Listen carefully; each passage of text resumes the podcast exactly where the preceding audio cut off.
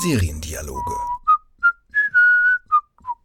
Ein DVDL-Podcast von Ulrike Klode.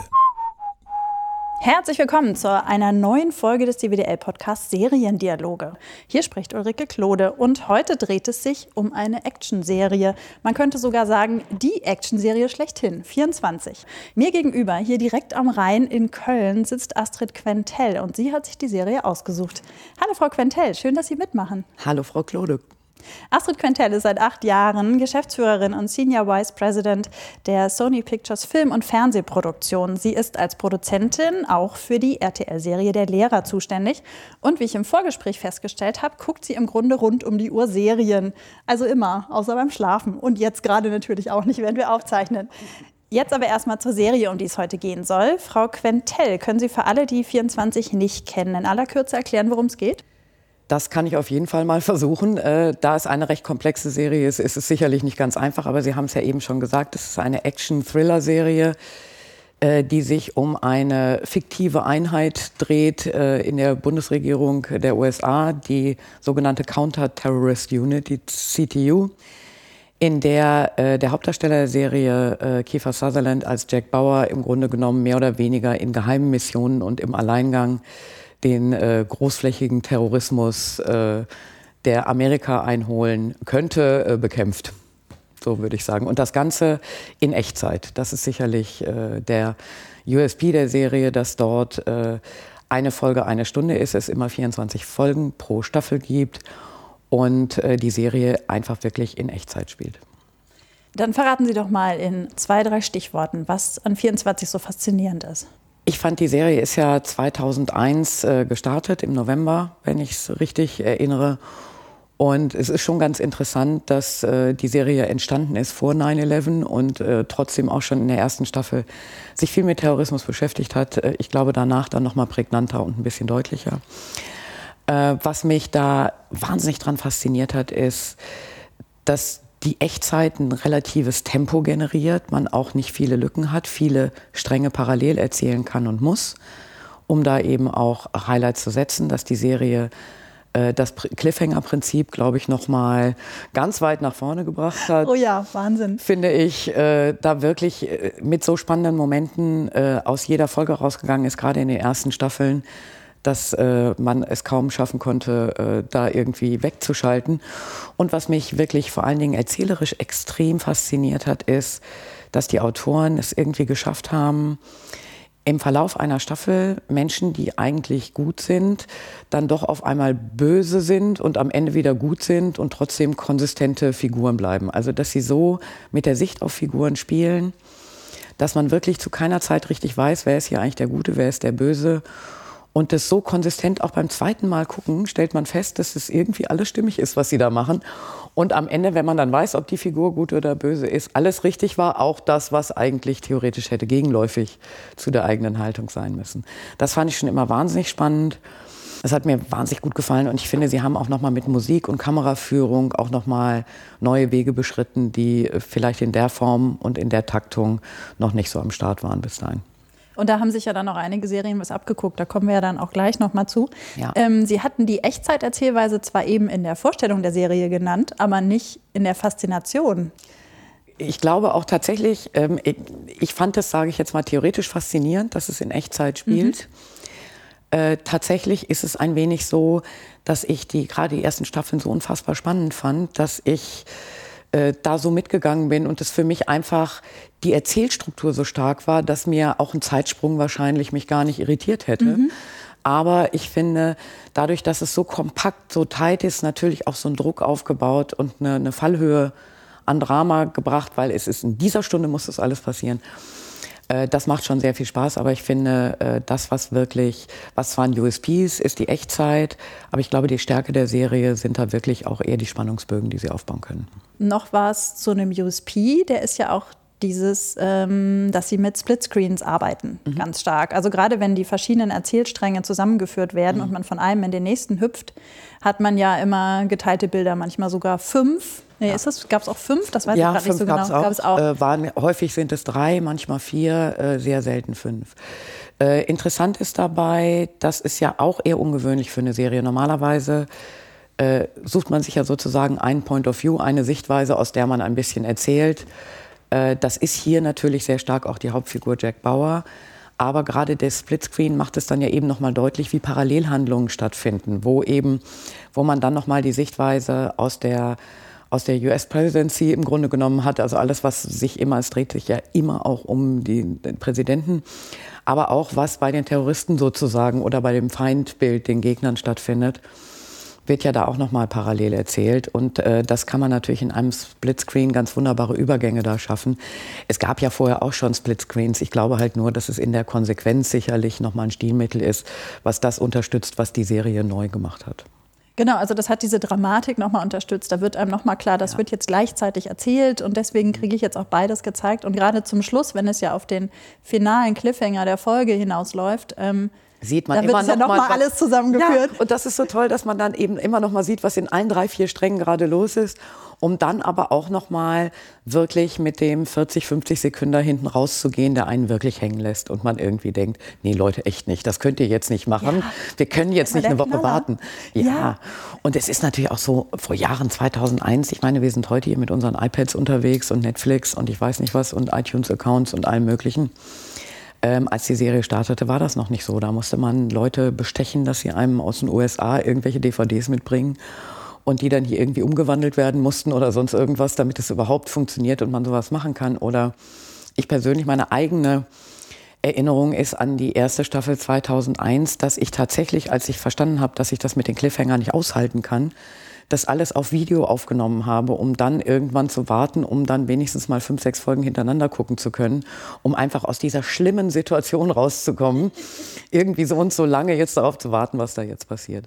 Genauso ging es mir auch. Also 2003 lief das ja auf RTL 2 und ich habe auch alles aufgezeichnet, um dann, also auf VHS war das ja damals noch, mhm. um es dann äh, nächteweise gucken zu können. Das war echt schlimm, weil die haben dieses Prinzip der Cliffhanger ja nochmal auf die Spitze getrieben. Also die haben quasi eine neue Cliffhanger Dimension geschaffen. Und zwar nicht nur am Ende der Folge, wie wir gerade eben schon gesagt haben, ganz mhm. krass, mhm. sondern auch in den also mitten in der Folge. Immer wahrscheinlich, wenn dann die Werbung kam. Bei RTL 2 war das leider ein bisschen anders geschnitten, weil die mhm. ja bestimmte Szenen, glaube ich, auch rausschneiden mussten. Also da passte es nicht immer ganz, aber so, dass ich mir vorstellen konnte in den USA, krass, jetzt kommt die Werbung und dann hält man das kaum aus. Genau, absolut äh, sehe ich ganz genauso. Das ging mir auch so und ich habe ja kaum, dass es dann die DVDs gab, äh, sowieso nur noch komplette Staffeln geguckt und gar nicht vorher erst angefangen, weil ich immer dachte, das macht überhaupt keinen Sinn, das macht mich nur unglücklich. Ich nehme mir ein langes Wochenende und dann werden alle 24 Folgen durchgeguckt. Ich habe auch schon äh, in Zeiten, in denen ich eigentlich morgens hätte fit sein müssen, es dann auch irgendwie ging bis morgens um fünf oder so äh, geguckt, weil ich es einfach nicht lassen konnte, um äh, dann äh, mir einen Weg zu suchen, wie ich mit diesem Cliffhanger-Prinzip umgehen kann, um dann eben zu sagen, ich gucke nicht pro Folge, sondern ich steige mitten in einer Folge irgendwann aus. Wenn gerade so ein Augenblick durchatmen ist, mache ich sofort den DVD-Record-Player aus, höre erstmal auf mit dem Ganzen und steige dann da wieder ein, um dann äh, wenigstens nicht äh, cliffhängen zu müssen sozusagen. Das ist eine sehr gesunde Herangehensweise. Ja, Respekt. ich wollte. Auf die Idee bin ich damals nicht gekommen. Doch, ich wollte einfach nicht am Cliff hängen, wissen Sie. ich wollte irgendwie geruhsam schlafen können und äh, das ging dann irgendwann nur. Äh, das habe ich auch später äh, bei Homeland den ersten beiden Staffeln ganz ähnlich gemacht. Dieses äh, Cliffhanger-Ding hat ja eben dazu geführt, dass wir die dass Sie und auch ich und wahrscheinlich auch ganz viele Hörer und Hörerinnen ähm, das am Stück geguckt haben. War das für Sie so die erste Binge-Serie? Ach, da bin ich echt die Falsche, die man fragt. Ich habe schon immer Binge geguckt, so gut es ging.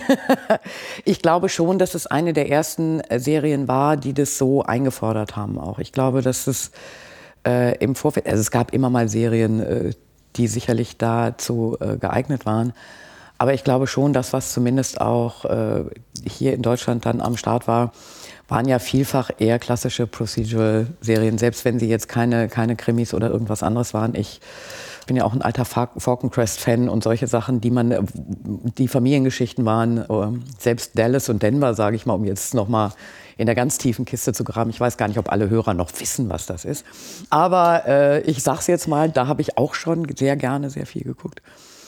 Äh, da war das eben, das sind ja alles Serien, die auch immer ein bisschen was offen gelassen haben für eine nächste Folge, aber ich glaube nicht so, nicht so diesen wahnsinnigen Drang und Zwang uns Zuschauern gemacht haben, so dass man da sicherlich noch mal ein bisschen anders rangehen konnte. Ich habe aber früher auch schon, weil ich nicht immer so viel Zeit hatte, alles dann zu gucken, wenn es lief, ähm, habe ich mir, glaube ich, das war so eins der ersten echten großen Wünsche, ich brauche einen Videorekorder, damit ich das alles aufnehmen kann und dann alles irgendwie hinterher gucken an einem Wochenende.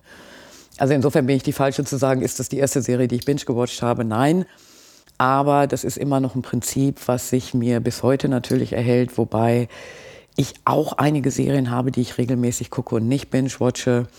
Äh, dazu äh, gehören jetzt Serien aus einem völlig anderen Genres, Grey's Anatomy oder so, wo ich sage, äh, da bleibt auch immer ein bisschen was offen hinten, aber äh, das kann man gut ertragen, da mal hier eine Folge und da eine Folge mhm, zu gucken. Ja. Äh, und äh, gut ist es, aber es gibt eben auch zwei, drei Serien, die ich auch heute manchmal wissentlich erst dann anfasse, wenn alle Folgen da sind, damit ich gar nicht in diese Verlegenheit komme, wohl möglich irgendwie warten zu müssen und mir dann lieber mal äh, einen verregneten Sonntag nehme und äh, auf meine Serieninsel mich verziehe und dann im Grunde genommen mal zehn Folgen am Stück gucken kann. Müssen Cliffhanger denn jetzt ähm, 16 Jahre später krasser sein? Also sind wir alle ein bisschen abgestumpft, was Cliffhanger angeht? Ich weiß nicht. Ich glaube, äh, klar, man denkt ja immer, es muss alles höher, schneller, weiter, muss es vielleicht auch, aber ich glaube eher, ein gut erzählter Cliffhanger. Ich glaube, es geht um die Qualität des Erzählens. Es geht, glaube ich, wirklich einfach darum, wie kann man nochmal, und das ist ja was ganz Elementares für alle möglichen Serien, wie kann man Szenen so aufbauen, dass Szenen eben einen Breakpoint haben an einem bestimmten Punkt, dann eine überraschende Wendung haben, die einen dann hängen lässt. Und das funktioniert natürlich genauso gut in allen anderen Serien. Das äh, ist noch nicht mal nur ein Cliffhanger-Prinzip, sage ich jetzt mal, aber ich glaube, wenn die Qualität der dramaturgischen Erzählweise so hoch ist, dass man in eine Richtung läuft und dann im Grunde genommen nochmal ein Tor oder eine Tür aufgemacht bekommt, die man dann wirklich auch wieder schließen will oder die einem nochmal eine neue Perspektive eröffnet, hat man immer diesen Moment, mhm. der einem Lust auf mehr macht. Und ich glaube, dass das äh, heute nicht anders war, es war anders und dass ich glaube, dass krasser vielleicht gar nicht das richtige Wort ist, sondern eher, dass ich glaube, es muss halt wirklich handwerklich ordentlich aufgesetzt sein und mit einer tollen Idee dahinter in eine Richtung führen, die wirklich interessiert. Da fällt mir gerade This Is Us ein. Haben Sie das gesehen? Tatsächlich nicht so viel, wie man denkt. Bis jetzt ist eine der Serien, die ich trotzdem ich habe wirklich viel gucke, noch nicht so ganz geschafft habe. Da finde ich, ich habe den Piloten natürlich gesehen, mhm. äh, den ich wirklich gut finde, muss ich ehrlich gesagt sagen, wirklich gut. Äh, das ist ja das Gegenteil von Cliffhanger, weil sie am Ende im Grunde genommen auflösen, äh, mit einem überraschenden Ende auflösen. Ja. Also so. Mhm. Nee, mir, fällt, mir fällt deswegen This Is Us ein, weil natürlich in der ersten, das war nicht wirklich ein Cliffhanger und ich weiß auch nicht unbedingt, ob das, ich muss es jetzt gerade in meinem Kopf sortieren, ob das immer Cliffhanger sind, aber weil sie eben sagten, das muss ja handwerklich sehr gut vorbereitet sein. Ähm, dass man nicht das Gefühl hat, die gaukeln mir jetzt irgendwas vor, damit genau. es dramatisch ist. Und bei This Is Us gibt es halt viele Momente mit ganz starken Wendungen, die man so nicht erahnen würde, die auch eigentlich gar nicht so spektakulär sind, aber aus der Familiengeschichte heraus denkt man sich, wie krass, so ist das? Genau. Also so, dass das gar nicht. das ist einfach toll. Da, das da habe so ich eine, gemacht. ja eine unfassbare Begeisterung für sowas. Und äh, das meine ich eben auch mit Figuren, die vermeintlich gut oder böse sind, wo man mitten in der Szene denkt, was, der war es jetzt? Um dann drei Szenen später zu denken, ach nee, der war es doch nicht, der war es. Ach, der hat's, nein, wer hat's denn jetzt? Oh Gott. Oder da als natürlich Paradebeispiel die ersten beiden Staffeln Homeland äh, mit, ah, ja. äh, mit Damian Lewis noch als Brody, wo ich ja bis heute eigentlich nicht richtig weiß, ob er nun irgendwie gut oder böse war das hat mich da eben auch so fasziniert. Und das, dafür muss man sehr genau Charakter erzählen können und wirklich genau auch gucken. Und sich sehr viel Gedanken über seine Figuren gemacht haben müssen, genau. gerade zu Beginn einer Serie. Und es ist ja deswegen auch, finde ich, äh, nicht einfach, Serien aufzusetzen, weil man eigentlich in der Pilotfolge genügend Background-Material der Figuren für zehn Staffeln haben muss, sage ich jetzt mal. Mhm. Das ist zumindest so, versuchen wir mal an Serien ranzugehen und zu sagen, wir müssen gucken, dass wir, auch wenn wir in Folge 1 sehr wenig erzählen über die Figuren, müssen wir aber sehr viel schon parat haben. Für zehn Staffeln gleich? Das ist mal so Krass. hier so ein interner. Ja. Äh, wenn wir hier sitzen und wir machen jetzt gerade, äh, entwickeln ja gerade eine neue Serie für RTL, das darf ich ja hier sagen.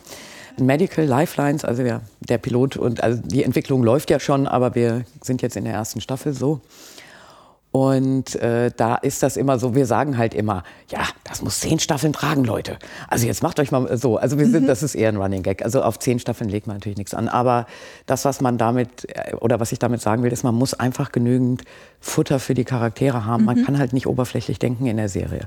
Und man muss gucken, wie viel Hintergrund kann eine Figur haben, bevor man damit anfängt. Und nicht irgendwie, man kann nicht auf dem Weg sich irgendwann mal überlegen, was man jetzt glaubt, was genau, die Figur patschen wir das noch dran und dann noch genau. das und so. Ja, dann, und das ist dann schon fühlt sich der, äh, das Publikum irgendwann betrogen. Also zumindest ja. geht mir das noch so. Wenn das leere, also leere Wendungen sind, die ich nicht genau. nachvollziehen genau. kann in der Figur, dann schalte ich irgendwann aus. Genau. Und man kann selbst äh, wenn man in Staffel 2 was erzählt, was man in Staffel 5 erst erntet oder so. Da übrigens Game of Thrones ein wunderbares Beispiel. Die machen manchmal so ein, zwei Kleinigkeiten, wo man wirklich ernsthaft denkt, was ist das denn jetzt für eine sinnlose kleine Nummer? Mhm. So, wo man wirklich nicht so richtig weiß, was wollen die jetzt eigentlich von mir? Aber naja gut, macht ja nichts.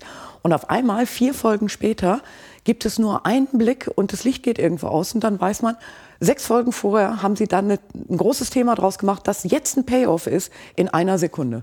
Und das ist so toll. Fällt Ihnen da gerade ein Beispiel ja, ein? Ja, da fällt mir ein Beispiel ein. Ich glaube, das war sogar in der letzten oder vorletzten Staffel mit Arya Stark, die halt ähm, so ein bisschen äh, blind fechten gelernt hat irgendwie. Und mhm. man immer nicht so richtig wusste, wo führt denn das hin? Jetzt kriegt ihr mal auf die Mütze. Und dann war das auch irgendwann nicht mehr so ein Thema. Und man war dann so das dritte und vierte Mal irgendwann auch schon so, okay, haben wir jetzt verstanden, sie lernt es, aber wo geht es hin?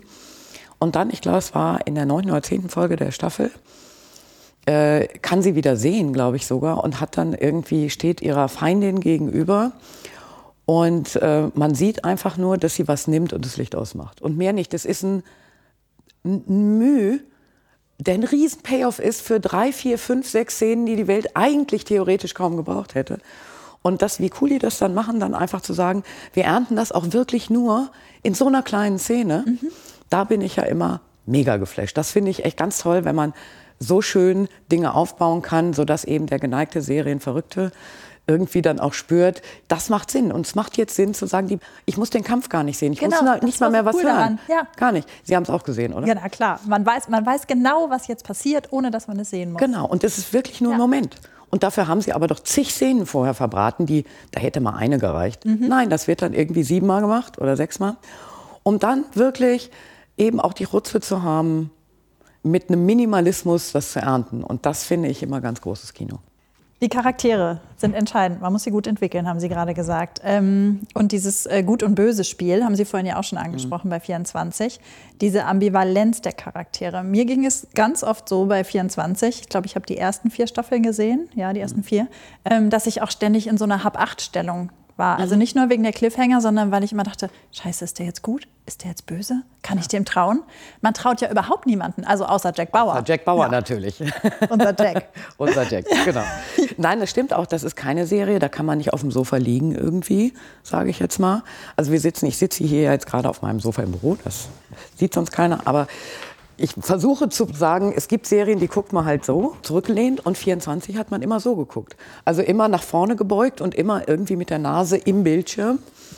Ähm, und das äh, mache ich ja bis heute mit manchen Serien, die ich, äh, ich gucke ja mehr oder weniger überall fern, ähm, aber manches gucke ich einfach am Esstisch, gerade sitzend, weil ich dann irgendwie alert genug bin. Ich mir mhm. fällt jetzt kein gutes deutsches Wort dafür ein, aber so auch wach und aufmerksam genug bin. Und anderes kann man halt mal so wunderbar, ähm, weiß ich nicht, auf dem Sofa eingekuschelt in eine dicke Decke und dann so äh, chick-lit-mäßig, sagt man so, vor sich hingucken. Ähm, und das ist bei 24 nie so gewesen. Das stimmt schon auch, weil man ja auch immer, und deswegen glaube ich, solche Serien wie 24, und das ist für mich der größere Punkt, äh, warum man die binge-watchen muss, vielleicht außerhalb der Cliffhanger, weil die Figuren ja ebenso ambivalent und komplex in Teilen sind, dass man einfach auch irgendwie so dranbleiben muss. Das ist ja deswegen, glaube ich auch, dass solche Serien es eben wahnsinnig schwer im linearen Fernsehen haben weil man darf ja auch nicht bitte nicht eine Folge verpassen. Mhm. Wenn man bei 24 eine Folge verpasst, hat man überhaupt nicht mehr kapiert, was irgendwo ist, weil man natürlich denkt, ja, aber eben war doch Tony Almeida noch gut, jetzt ist er auf einmal böse, um jetzt hier noch auf die ersten Staffeln zurückzugehen. Oder da war ja das große Wechselspiel Nina Meyers in der mhm, ersten Staffel. Ja, stimmt. Äh, bei der man nie wusste, auf welcher Seite steht sie nun eigentlich. Ähm, und nach einer verpassten Folge war man da echt raus. Ja, selbst bei irgendwie zehn Minuten, wenn man mal kurz was anderes gemacht hat, sich Ja. ein Brot geschmiert hat oder sonst was, war man raus. Also, Ja, da ging man ja auch nicht aufs Klo. Nee. Deswegen trank man dabei auch kein Wasser oder irgendwas, damit man ja nicht in die Verlegenheit kommt, aufs Klo zu gehen. Als dann die DVD kam, da ging das anhalten, Ja. so, neu sortieren, weiter. aber es hat ja trotzdem funktioniert. Es hat Also, super funktioniert. Es gab acht Staffeln. Ähm, die letzten Neun. waren dann nicht mehr so erfolgreich. Ja, es gab acht Staffeln. Die neunte hieß Live Another Day und war so eine Kurzstaffel. Ja, die Hieß- kam ja dann erst 2000, also mit vier Jahren. Äh, die kam später, Pause ja, raus genau. Dann, Und ne? es gab auch noch Genau. mal so einen Fernsehfilm, der ehrlich gesagt sehr Ach, Redemption zwischendurch, ja, ne? Ja, ja, habe ich auch gesehen, fand ich. Aber nach dem Motto, gut, kann man machen, muss man aber auch nicht Mhm. wirklich. Nein, und ich glaube, ich muss vielleicht noch einmal sagen, was mich am allermeisten fasziniert hat in der ersten Staffel. Das war das allererste Mal in meinem Leben, dass mich eine Serie so lost im Regen stehen lassen hat, dass ich da nachts saß und dachte, was ist das? Was mache ich denn jetzt? Was, mach, was fange ich denn jetzt mit diesem angebrochenen Abend an? Äh, und mit diesem angebrochenen, mit der angebrochenen Szene? Kommt da überhaupt eine nächste Staffel? Wird sich das jemals auflösen? Muss ich mir jetzt meine eigenen Gedanken machen? Also das hat mich schon, äh, das fand ich schon sehr mutig, sage ich jetzt mal. Das äh, war, glaube ich, in der krassen Größenordnung hat man ja immer versucht, äh, dann doch zumindest am Ende einer Staffel sozusagen einen halbwegs okayen Abschluss zu finden. Das ist hier bei 24 ja dann auch gelungen, weil sie sich da ja schon ein bisschen sortiert haben. Aber nach hinten raus nochmal so einen mitzugeben, glaube ich, das ist das nächste Mal mir so gegangen bei Game of Thrones, die ja sich nichts geschissen haben, in Staffel 1 schon mal erstmal ihren halben Hauptcast äh, Ja, zu enthaupten. ja, genau. Wo man auch irgendwie, äh, da kam ja der ein oder andere Tod auch eher äh, überraschend. Da würde ich mal bei YouTube empfehlen, sehr lustig, bei der sogenannten Red Wedding.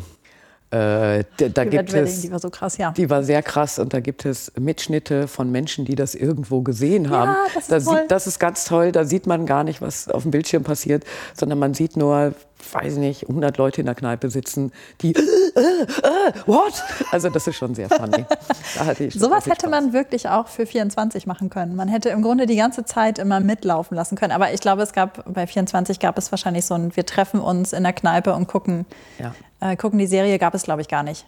Weil damals Nein. die Serienkultur noch nicht so weit war, dass man da Events draus gemacht hat. Nee, das stimmt. Wobei ich wirklich ernsthaft sagen muss, ich habe in den 80ern studiert. Ich möchte es an dieser Stelle nochmal sagen, in den 80ern.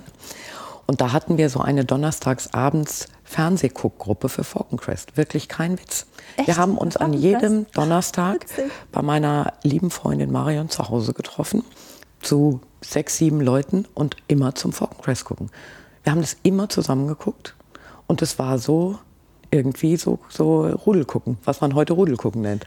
Das haben wir auch gemacht und zwar zu Ellie McBeal. Auch großartige Serie. Nicht, dass das alle habe ich denken, im, in ich den Seriendialogen nur. schon einmal erzählt in der ersten Staffel. Aber ja, jetzt, äh, Ja, Ellie McBeal, auch eine, Das eine großartige Serie. was man auch am schönsten zusammen gucken kann. Das macht am Total. meisten Spaß. Sex ja. in the City haben ja, wir das dann das später kann man auch sehr gut zusammen gucken. Das geht bei Grey's Anatomy übrigens auch gut. Das stimmt. Das stimmt. Äh, aber ich finde, Grey's Anatomy ist für mich so eine 13. Staffel jetzt, meine Herren. Ähm, und da gab es auch übrigens ein paar Staffeln, die wirklich äh, verheerend schlecht waren. Aber wie toll sie sich da immer wieder dann auch rausziehen und dann wieder echt fantastische Momente haben. Da zum Beispiel, Grey's Anatomy schafft es manchmal mit einem Schnitt auf drei, vier Blicke mehr Emotionen zu erzählen als andere in langen Speeches. Das finde ich unfassbar, macht mir großen Spaß. Und Grey's Anatomy ist aber für mich eher so ein Alltagsbegleiter, sage ich jetzt mal. Ich hatte Ihnen ja auch schon mal erzählt, wann und wo ich Serien gucke, damit ich es überhaupt irgendwie hinkriege. Zum Beispiel beim Kochen oder im Bad oder so nebenher. Und da ist natürlich Grey's Anatomy weit vorne. Also man kann zu Grey's Anatomy an so einem Samstag mal so zwei, drei Folgen und derweil ein schönes Drei-Gänge-Menü zubereiten. Aber äh, deswegen sage ich mal, 24 kann man so nicht gucken, weil man da eben dann auch in den zwei Sekunden, die man mal gerade weggeguckt hat, vielleicht auch schon wieder äh, irgendeiner umgekommen ist oder sonst irgendwas passiert ist. Das geht aber dann bei Grey's Anatomy manchmal ganz gut. Da ist auch manchmal, wenn die im OP sind und sich was erzählen, dann reicht auch das Hören und so. Also da findet man, da kommt das ganz gut zusammen. Ich habe ja in Vorbereitung auf unser Gespräch ähm, den neuen Ableger zu 24 geguckt, äh, 24 Legacy, Ja. wo ja Jack Bauer nicht dabei ist. Ähm, das ist der erste, die erste Staffel, wo Jack Bauer nicht dabei ist. Und das habe ich nebenbei geguckt. Mhm. Und es ging. Und ich war erschrocken, dass das geht. Ja, es ist sicherlich, äh, ich habe es natürlich auch gesehen.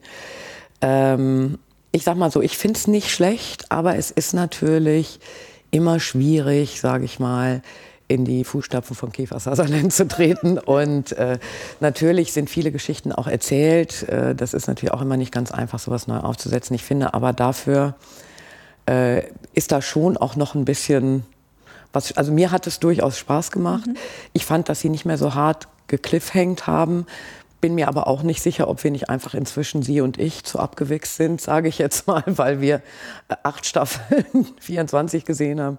Ich habe sechs Staffeln Homeland noch gesehen ja, ja, und jetzt weiß ich nicht, das ganze äh, Cliffhanger-Zeug, wo man dann natürlich am Ende da sitzt und sagt, haben wir nicht jede Wendung vielleicht schon mal gesehen, das weiß ich nicht. Aber ich fand es dann am Ende nicht so schlecht gemacht, ehrlich mhm. gesagt. Ich weiß, dass sie auch in Amerika ein bisschen hinter den Quoten zurückbleibt, aber ich glaube, das ist auch, darf man auch nicht ganz verdrängen, dass sich die gesamte Fernsehlandschaft ja in den letzten 16 Jahren auch signifikant verändert hat, auch Sehverhalten verändert hat, mehr Player im Markt sind, also der Kuchen sich ein bisschen aufteilt mehr und dass es natürlich vielleicht heute auch alles nicht mehr ganz so einfach ist. Und ähm, trotzdem fand ich es aber, ich habe also wirklich, fand, ich, ich habe das ganz wirklich gern geguckt, mhm. weil ich äh, eben auch viel anderes von den neueren US-Serien geguckt habe, die mir dann weniger gefallen. Mhm. Also dann vielleicht eine Second Best 24 ist mir dann immer noch lieber als eine mediokre andere Serie, ja. sage ich jetzt mal, mit der ich dann nicht so viel anfangen kann. Zumal ich die, äh, den guten Jimmy Smith seit 100 Jahren nicht mehr irgendwo gesehen hatte, der ja hier jetzt die Präsidentenrolle in einer potenziellen nächsten Staffel übernimmt. Ach so, ach ja, stimmt. Ja, ja ganz alter, also ein ganz alter Seriendarsteller, der ganz viel gemacht hat in seinem Leben und ich die, die Rebecca Ingram Schauspielerin eigentlich auch sehr mag. Genau, Miranda Otto, ähm, genau. die mag ich auch sehr gerne. Deswegen hatte ich, also ich habe mich immer gefreut, wenn sie dann vorkam. Da habe ich dann immer, wenn ich gehört habe, jetzt ist wieder ihr Erzählstrang, habe ich dann auch wieder hingeguckt. Ähm, aber ich hatte dann eben auch überlegt, gut, das liegt wahrscheinlich wirklich daran, dass äh, sich das Guckverhalten verändert hat. Diese ganzen Wendungen und Hinführungen zu Wendungen und so, die kennt man halt schon aus den ganzen 24 und auch aus Homeland und so, diese ganzen Serien, die Sie gerade aufgezählt haben.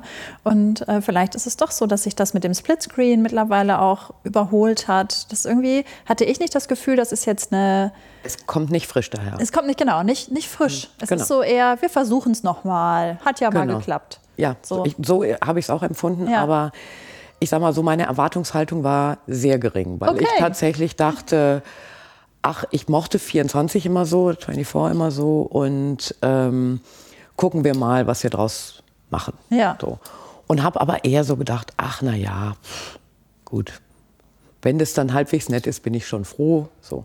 Bin aber auch bei Ihnen zu sagen, habe ich auch ein bisschen mehr nebenher geguckt, als ich das früher gemacht habe. Aber ich glaube, dass sich auch insgesamt das Tempo, das Erzähltempo noch mal massiv erhöht hat, mhm. generell in Serien. Ich bin neulich aus Versehen mal auch in deutschen Serien auf so einem Schimanski aus den 80ern hängen geblieben, in irgendeinem, ich weiß nicht wo, so was man so macht, wenn man mal abends noch mal einfach irgendwie so durchsetzt. Und habe davor gesessen. Ich konnte mich überhaupt nicht auf die Handlung konzentrieren. Die haben so, da war so eine Einstellung, wo die Kamera im POV von Schimanski mit ihm in so eine Wohnung gegangen ist. Das waren über zweieinhalb Minuten eine Einstellung, kein Schnitt. Und ich da saß und dachte, uh, okay. Also es war schon echt schön gemacht alles. Er hat auch nicht viel gesagt da in der Szene, das muss man auch dazu sagen. Aber ich dann irgendwie da saß und dachte, hm, ich glaube, das wäre heute ein bisschen anders.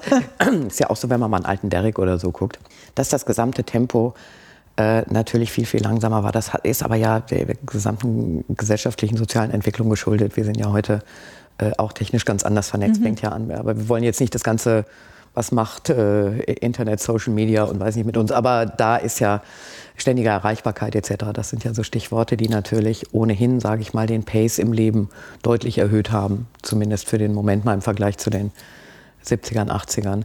Und ich glaube, das ist eben auch nochmal ein Punkt, dass generell alle Serien, wir erzählen ja, äh, da jetzt nochmal, Sie haben eingangs gesagt, beim Lehrer erzählen wir schon auch sehr schnell und sehr viel. Ähm, und äh, auch ähm, hier beim, wir machen ja noch ein Krimi, äh, den Held, da erzählen wir auch relativ flott. Da, da ist, halt, ist, man als Zuschauer einfach auch ein bisschen anders unterwegs. Und ich glaube, dass es äh, 2001 einfach das Gefühl war, es sei viel schneller erzählt, als wir heute bei 24 Legacy sehen. Mhm, ja. mein Ding. Aber wie bereits gesagt, ich hatte praktisch keine Erwartungen und fand es dann irgendwie, ach doch ganz nice, weil man auch gerade wieder ein, zwei andere Sachen gesehen hatte, wo ich dachte, ach, brauche ich jetzt nicht so, ne, so oder ist nicht so meins. Ich meine, ich gebe den allermeisten Serien zwei, drei, vier Folgen eine Chance, aber wenn ich danach immer noch nicht, und ich bin wirklich äh, a cheap date da, also easy to access. Wenn ich irgend, an irgendwas connecten kann, bin ich auch schnell dabei. Und da war ich aber irgendwie, da habe ich nach zwei Folgen schon gedacht, ach komm, ich fand den Isaac ganz toll, den Bruder. Ich finde, da wäre mehr drin gewesen, mhm. da noch mal was zu erzählen. Mm, der durchaus hätte außerhalb von nur in Eric einzuzahlen und in die Frau hätte man noch mal was draus machen können, sage ich jetzt. Ich mochte einfach den Charakter gerne. Ja. Und ähm, da war ich eben, das ist ja ohnehin Erwartungsmanagement, ist ja ein großes Thema. Ja, genau, das ist ja eh das Ding. Wie gehe ich an eine Serie ran? Man kann ja genau. selbst von Fargo 3 enttäuscht sein, wenn man zu viel erwartet. Ja. Genau. Soll es geben. Habe ich auch gehört. Ja. Kommen wir mal zu einem schwereren Thema, ja. und zwar Gewalt. Ja. Ähm, 24 hat ja wirklich von Gewaltszenen gelebt. Äh, ganz extreme Folterszenen sind teilweise gezeigt mhm. worden. Und es ist auch äh, heftig kritisiert worden, wie mit den Folterszenen umgegangen ist. Hat äh, Sie das irgendwie beschäftigt? Ja, tatsächlicherweise hat es mich beschäftigt. Ähm, es ist ganz lustig, in der Entwicklung von 24 sieht man das auch, dass es irgendwann da die Diskussionen so groß wurden, dass sie in Staffel 6, 7, 8 ja ein bisschen einen anderen Weg gegangen sind. Die Staffeln aber auch nicht mehr so gut waren. Ich weiß aber nicht, ob das in einem Zusammenhang mhm. steht mhm. oder ob einfach irgendwann eine gewisse Redundanz erreicht ist und man das Gefühl hat, man kennt die Geschichte schon oder vielleicht, weil der tolle David Palmer Präsident übrigens auch da nochmal 24 ganz weit vorne schon den schwarzen Präsidenten ja. gehabt. Äh, bevor es losging. Und es gibt äh, sogar Studien, die behaupten, dass das äh, dazu beigetragen habe, dass Obama später Präsident geworden ist. Ob das stimmt, weiß ich nicht, habe ich nur irgendwo gelesen. Diese Foltergeschichten, ich fand es tatsächlich auch schwierig. Mich hat es tatsächlich eher auch in dieses Dilemma gebracht, was ja eigentlich auch die Figuren in Teilen haben. Darf mhm. man das jetzt machen? Neben den sehr krassen Szenen gibt's ja, steht ja die große Frage dahinter, was ist der Preis für was anderes? Mhm. Ähm, und da äh, nochmal referieren zu äh, was ein bisschen in diese Richtung geht, zu diesem Fernsehfilm äh, Ihr Urteil, wo es ja auch nochmal darum geht, sind 100 Menschenleben mehr wert, äh, weniger wert als 16.000? Mhm. Kann ich einen quälen, wenn ich damit so und so viele rette? Bis hin zu einer Folge, die ich auch schwierig, also wo, wo ich das Dilemma nochmal anders gespürt habe, weil es dann abgelöst ist von der Qual und der Folter und dem gesellschaftlichen Thema Folter, als Jack Bauer seinen äh, Chef, Ex-Chef erschossen hat for the sake of other people sozusagen, mhm. äh, wo man am Ende irgendwie sagt, äh, das ist natürlich eine Frage, auf die es keine Antwort geben kann in dem Moment. Und ich fand tatsächlich, was die, also ich persönlich, dass das in Teilen mir ein bisschen ein zu probates Mittel war mit der Folter. Also dass man vielleicht an der einen oder anderen Stelle vielleicht auch noch mal hätte was anderes erzählen können. Glaube aber, dass es natürlich auch nicht falsch ist, solche virulenten Themen dann auch überspitzt nach vorne zu bringen. Ich glaube, das macht jede Serie auf ihre Art und Weise, dass bestimmte Themen dann doch überspitzt stattfinden, sage ich jetzt mal, ein bisschen larger than life sind. Äh, ich bin aber wahnsinnig zwiespältig da, weil es natürlich auch Studien gibt oder äh, Stimmen gibt, so ist es eher, Studien glaube ich nicht, Stimmen gibt, die behaupten, dass 24 auch dazu beigetragen hat, zu bestimmten Situationen, die in Abu Ghraib oder sonst mhm. irgendwo stattgefunden haben. Genau, also der, ähm. der Vorwurf lautet ja ganz konkret, dass ähm, dadurch, dass Jack Bauer mit seinen Foltermethoden ganz oft erfolgreich Informationen bekommen hat, äh, hat es halt quasi die Schwelle gesenkt mhm. für äh, viele, die im Einsatz waren. Ja, da sind wir beinahe äh, der gleichen Situation oder Diskussion, die es, glaube ich, auf sehr vielen Ebenen gibt. Mhm. Da sind wir jetzt bei den Amokläufern und den Ballerspielen, sage ich jetzt mal. Das sind, ist ja die gleiche äh, äh, oder eine ähnliche Diskussion. Ich finde es wahnsinnig schwierig, ehrlich gesagt, äh, da eine eindeutige Meinung zu haben. Wie bereits gesagt, mir persönlich war das manchmal auch ein bisschen äh, too much. Mhm. Aber ich bin natürlich auch ein Mädchen, sage ich jetzt mal, die dann auch bei bestimmten Szenen lieber nie hinguckt. Äh, und bei mir hat es eher einen gegenteiligen Effekt. Aber trotz alledem hat es bei mir eben auch die Frage aufgebracht, jetzt äh, zu sagen, wenn ich jemanden retten kann, oder viele retten kann ist, und es gar keine andere Möglichkeit gibt, was ist dann der richtige Weg? Das war ja auch, äh, gab es hier in Deutschland schon mal diesen Jakob Metzler-Fall, da war das auch mhm, ein Thema. Ja. Äh, das äh, war das ja auch ein riesiges Thema. Äh, Ganz kurz zur Erklärung, da ging es ja um ein, ähm, ein Kind war entführt worden und sie hatten genau. den Entführer, aber der hat nicht verraten, wo das Kind ist. Genau, und man hatte das, die Hoffnung, dieses Kind noch leben zu finden.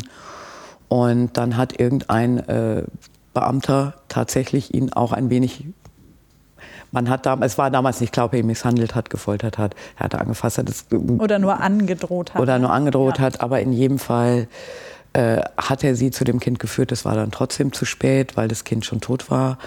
Und der äh, Entführer hat später prozessiert gegen den Beamten und ich glaube auch eine Entschädigung gekriegt ich weiß es nicht mehr so genau. Das gucke ich nochmal nach und packe das in die Show Notes. Ja, ja das wäre gut. Ich weiß nicht mehr so genau, wie es ausgegangen ist.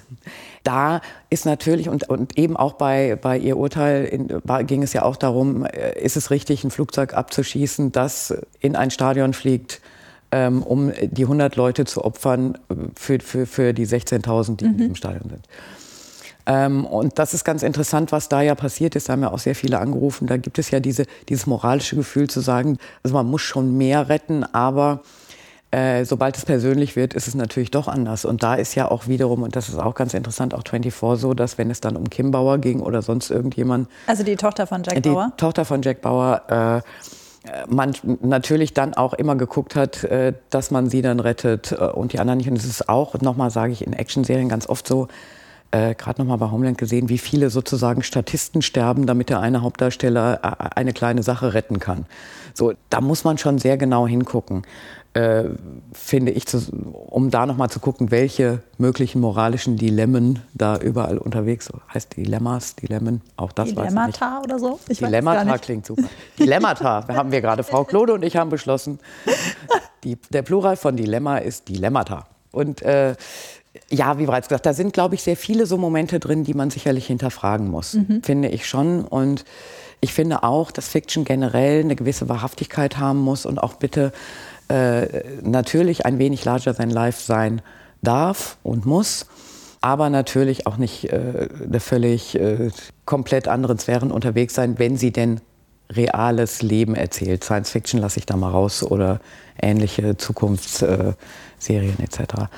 Und ich glaube aber, dass es da sehr schwierig ist, gerade zum Thema Folter dann eine so eine Einsatzmeinung rauszuhauen, mhm. wo man sagt, so ist es. Also mir, ich hatte da eher auch, äh, ich arbeite damit, aber manchmal denke ich mir, wenn das dann auch arbeitet, hat es ja vielleicht auch was Gutes. Ja, natürlich. Also das ähm, finde ich ja auch, dass man aus Serien sehr viel ziehen kann, äh, sehr viel, äh, ganz viel Denkstoff findet für ja für die Entwicklung unserer Gesellschaft oder wie sich unsere Gesellschaft bisher entwickelt hat, was kommen kann. Das finde ich ja immer ganz großartig. Nur bei 24 hatte ich dann auch wirklich das Problem, als ich ausgestiegen bin, dass ich mir dachte, das wird jetzt zu kritiklos dargestellt. Also da mhm. hätte ich mir, was hatten Sie aber eben, glaube ich, auch schon mal gesagt, ähm, gewünscht, dass Sie ein bisschen ambivalenter mit diesem Thema umgegangen sind. Ambivalenz man, können Sie ja. Eben. Aber und dann vielleicht auch mal einen anderen Weg probieren. Ja, genau. Einfach mal ein bisschen rechts und links des Weges genau, gucken. Dick Bauer sterben lassen, weil er keine Infos gekriegt hat. Ja, haben sie ja irgendwann Weil er nicht auch. gefoltert hat. Ja, irgendwann haben sie ihn ja selber gefoltert, nach China geschickt zum Foltern. Äh, die Szenen habe ich dann auch angeguckt. Ja, ich habe manche Szenen zwischendurch noch geguckt. Ja, ja, ja, da war schon noch einiges. Das stimmt. Absolut. Apropos Jack Bauer, ähm, Kiefer genau. Sutherland Kiefer spielt ja Sutherland. jetzt wieder in einer Serie ja. mit. Ähm, und zwar irgendwie so den nächsten Karriereschritt für Jack Bauer. Total. Ich, das ist für, äh, wir reden jetzt über Designated Survivor, wo Jack Bauer äh, der neue US-Präsident wird, aber nicht per Wahl und auch nicht aus eigenem Willen, sondern weil in, glaube ich, Szene 3, das Kapitel 2, das Kapitol in die Luft gesprengt wird und in den USA es offensichtlich eine Regelung gibt, wo bei großen Kongresssitzungen immer zwei Leute, ein bis zwei Leute irgendwo anders aufbewahrt werden müssen, um die sogenannten Designated Survivors zu sein, damit noch einer regierungsfähig ist. Und das ist in diesem Fall, ich muss leider sagen, Jack Bauer, der hier Tom Kirkman heißt, muss man dazu sagen.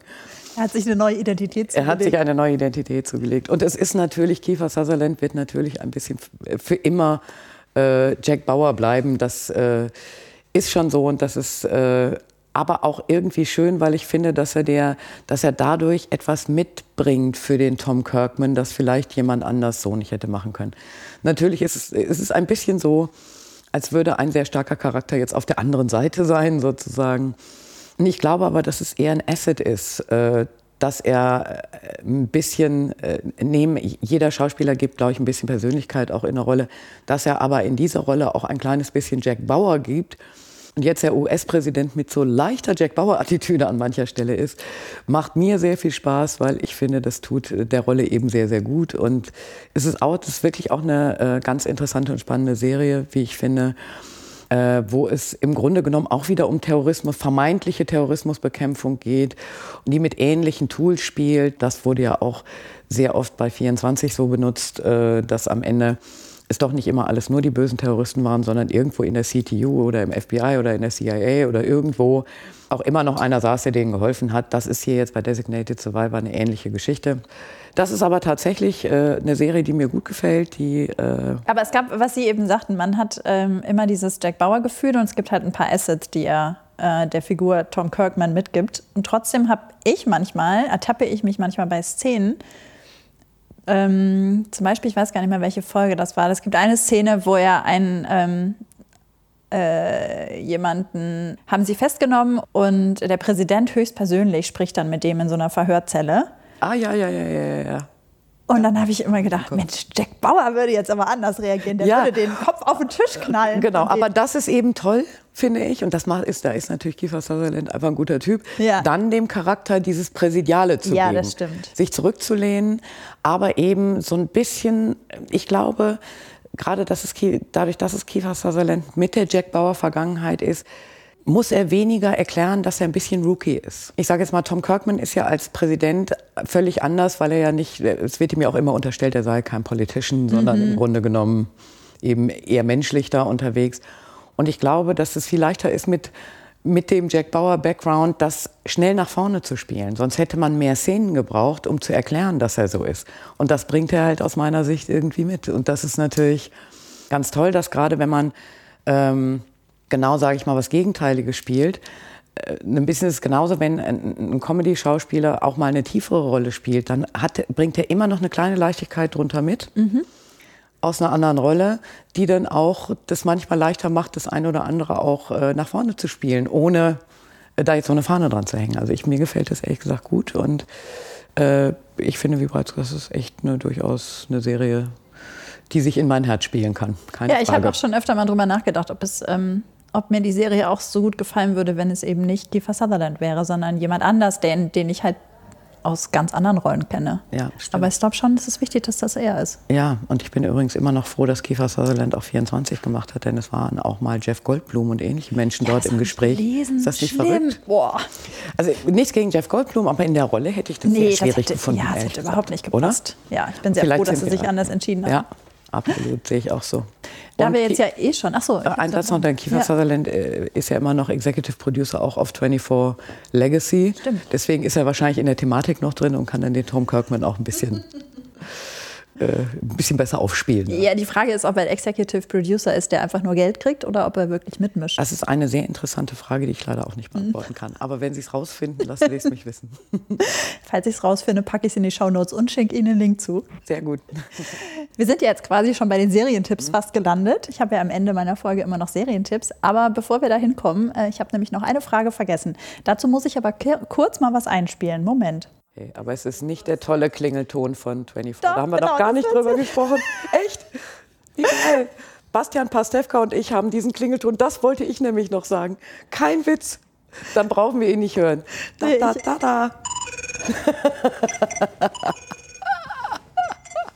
Großartig. Ich liebe diesen Klingelton. Ich habe Himmel und Hölle in Bewegung gesetzt, den auf meinem Handy zu haben. Wirklich? Vor zehn Jahren natürlich.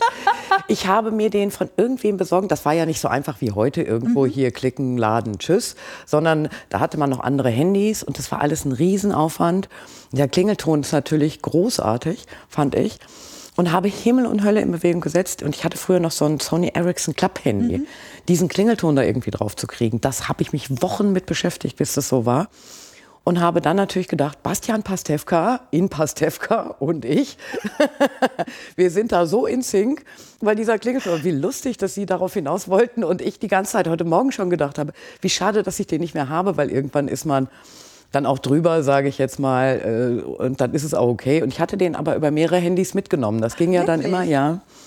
Ähm, und habe jetzt aber ehrlich gesagt seit sieben, acht Jahren also das war ja, das ist ja 16 Jahre her, also ja, ja, seit zehn Jahren oder so, einfach, ehrlich gesagt, ganz banale Klingeltöne, die so ein Handy halt hergibt. Aber äh, der Klingelton, Hammer. Und das fand ich, das hat mir ja bei 24 Legacy auch wieder so viel Spaß gemacht, dass sie das einfach stumpf genauso behalten haben. Und dieses Hintergeräusch von diesem Klingelton ist echt wunderbar, finde ich großartig. Ja, man ist sofort in dem 24-Gefühl drin, wenn man Ja. nur diese drei Töne Ein riesen USP. Ja. Und dass sie das geschafft haben, jeder und jeder weiß sofort, was es Ja. ist. Und ich, ganz ehrlich, ich muss es nicht mal hören, um zu wissen, dass es kommt. Nein, es ist echt, das finde ich, und das habe ich sehr geliebt. Ja. Das fand ich echt ganz toll. Das war auch das allererste Mal, dass jemand sowas so einsetzt, dass es so ein Asset ist. Und dass es dann auch wirklich so zitiert wird, wie eben von Pastewka, der es ja sehr deutlich zitiert hat. Was natürlich. Naja, und dann konnte man es ja auch, also in den ersten Jahren ging das noch nicht, aber später konnte man das ja ohne Probleme kaufen fürs Handy. Ne? Also die haben damit auch noch mal Geld gemacht. Clever. Absolut, super Ja. clever und ein toller Ton. Vielleicht sollte ich den jetzt auch noch mal wieder. Ich muss dann noch mal jetzt vielleicht gleich, wenn wir hier fertig sind, äh, vielleicht gucke ich da gleich schnell noch mal bei Dr. Google rum, ob ich das irgendwo finde.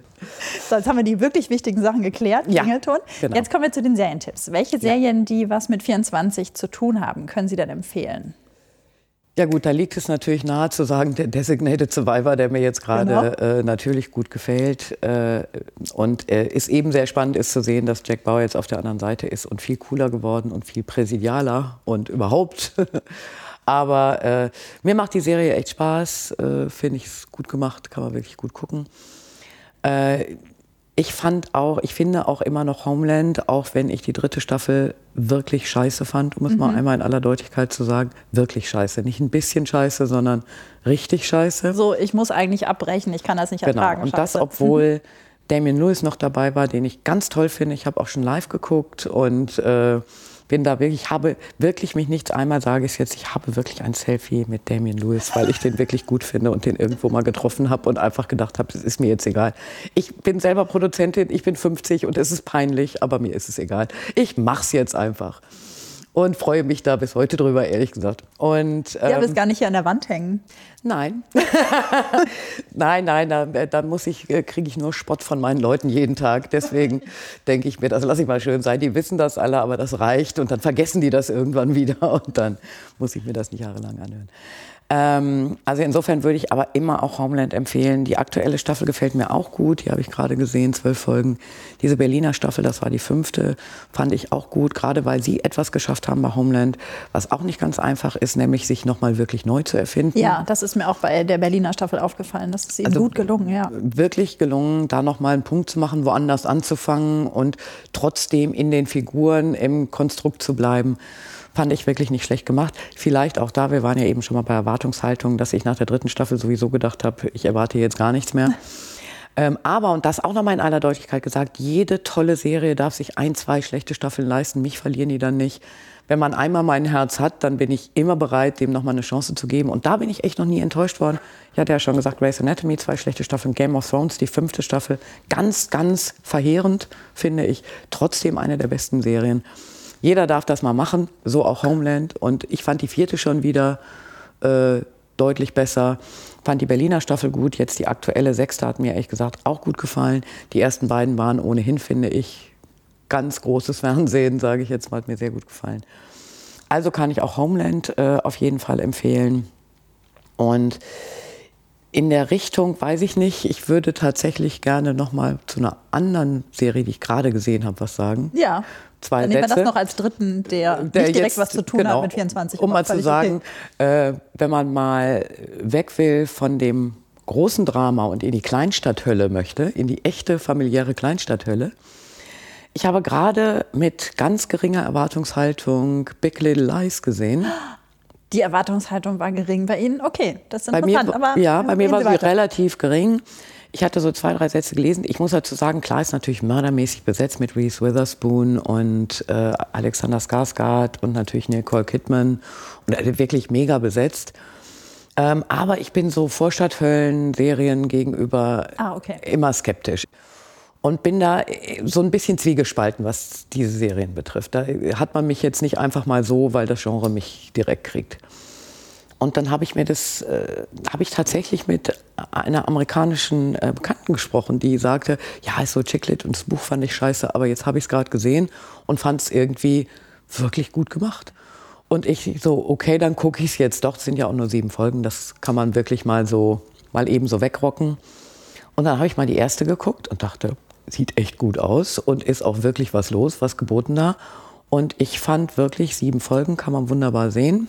Und am Ende des Tages, nach hinten raus, passiert da dann auch nochmal ordentlich was. Oh ja. Und mir hat es einfach auch gut gefallen, da wirklich in die familiären Abgründe zu gucken, wo man sich natürlich auch nochmal ein paar Fragen darüber stellen muss, äh, was da richtig und nicht richtig ist. Also hat mir tatsächlich wirklich überraschend gut gefallen. Fand ich wirklich sehr gut gemacht und würde ich auf jeden Fall empfehlen. Äh, kann man gut gucken. Und natürlich ansonsten noch die zweite Staffel von Secret Lies mit der tollen Juliette Lewis. Mochte ich auch sehr gern. Schön, gleich vier Serientipps, wunderbar. Und ganz viel, die Sie nebenbei noch gestreift haben. Ja, ja, genau. da kann und man viel mitnehmen aus dieser ja, Folge. Das freut mich zu hören. Ja, Genau. vielen Dank, Frau Quentel, für diese kleine Serienplauderei über Jack Bauer und 24 und gerne. Klingeltöne. Und Ja, ich bin die mit dem CTO Klingelton demnächst wieder. wer die Serie noch nicht kennt, einfach mal ausprobieren. Die erste Staffel guckt sich weg wie nichts. Und Mhm. wenn man dann weiter guckt, ist auch schön. Wenn nicht, hat man zumindest die erste Staffel gesehen. Ja, würde ich genauso unterschreiben. Wie immer werde ich natürlich weitere Infos zu den Serien, die wir hier angesprochen haben, auf die Podcast-Seite stellen und natürlich auch das, äh, das Game of Thrones Reaktionen auf die Red Wedding Cook-Video. Super. Ähm, das werde ich auf die Shownotes packen und den Klingelton auch, falls jetzt alle Leute hier diesen Klingelton haben wollen. Und das, was, was wir sonst noch so angesprochen haben, das werde ich natürlich auch Ein verlinken. Nächsten Freitag geht es um einen Klassiker, der in New von York spielt. Bis dahin, frohes Gucken.